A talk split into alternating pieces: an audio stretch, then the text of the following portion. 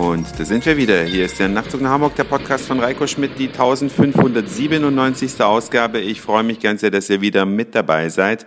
Und ich kann euch sagen, es gibt wissenschaftliche Erkenntnisse, die hat man schon immer geahnt. Ich habe vor, ach, um Himmels Willen, 25 Jahren reicht das, ja, ich würde mal sagen, vor circa 25 Jahren hatte ich eine Freundin, die mir erzählt hat, wenn sie einen Trabant, also das Auto aus der DDR, dieses Plastikteil, von vorn sieht, dann muss sie immer denken, dieses Auto lacht. Ja, und im Gegensatz zum Trabi würden alle anderen Autos böse gucken. Das habe ich damals ja so halbwegs nachvollziehen können, weil wenn man den Trabi von vorn sich als Gesicht vorstellt, dann hat er tatsächlich ja so ein breites Grinsen, guckt einen ganz fröhlich an aber das war natürlich nur eine Empfindung. Jetzt haben aber amerikanische Wissenschaftler herausgefunden, dass da was dran ist. Könnt ihr nachlesen unter www.spiegel.de steht heute drin, dass bei bestimmten Menschen, wenn sie ein Auto sehen, die gleichen Regionen im Gehirn aktiv werden, als wenn sie ein Gesicht betrachten. Ich glaube, das ist jetzt zwar eine veröffentlichte Kenntnis, aber die Autohersteller die nutzen dieses gefühlte Gesicht auf Autos oder an Autos schon länger, denn die coolsten Autos, die gucken irgendwie tatsächlich böse. Also ich kann das nur empfehlen, wenn ihr das nächste Mal unterwegs seid, dann schaut euch mal die Autos von vorn an und stellt euch vor, sie werden ein, wären ein Gesicht, dann gucken die Autos wirklich böse. Je cooler das Auto ist, desto böser gucken Sie. Es gibt natürlich Ausnahmen, wie zum Beispiel, ich weiß gar nicht, wie hieß denn das Ding, Fiat Multipla. Das war mal so ein Auto, das sah aus wie ein Insekt von vorn, aber nicht wie ein menschliches Gesicht. Also ein bisschen Fantasie muss man haben. Guckt euch an, könnt ihr mir ja gerne mal schreiben, bei welchem Auto ihr an welches Gesicht gedacht habt. Wäre mal ganz, ganz witzig. Und weiter im Spiegel konnte man einen Artikel lesen über einen ehemaligen Studenten, der in Tübingen studiert hat und der eine ganz, ganz, ja, verrückte Leidenschaft hat, der hat Nutella-Gläser gegessen.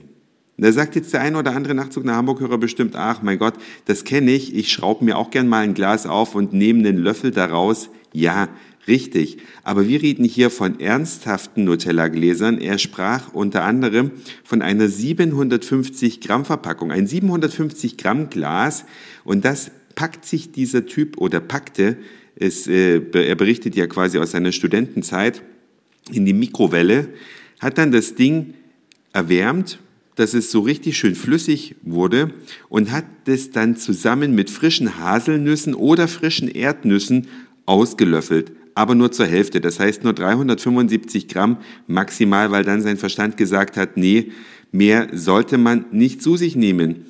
Und bei mir dreht sich da jetzt einerseits so ein bisschen der Magen um. Also ich könnte mir nicht vorstellen, fast 400 Gramm flüssige Nutella zusammen mit Nüssen zu essen.